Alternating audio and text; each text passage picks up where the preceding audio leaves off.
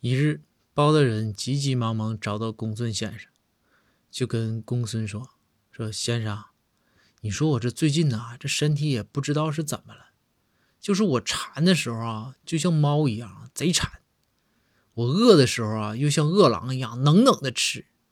你说这玩意儿能咋治啊？”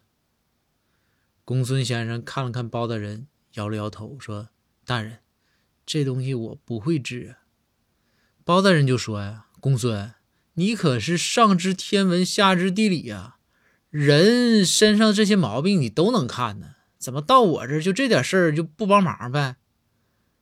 公孙说：“大人，我懂的吧，是稍微多了一点儿。这人的病吧，我也是能治。”但关键是你这属于兽医的范畴啊。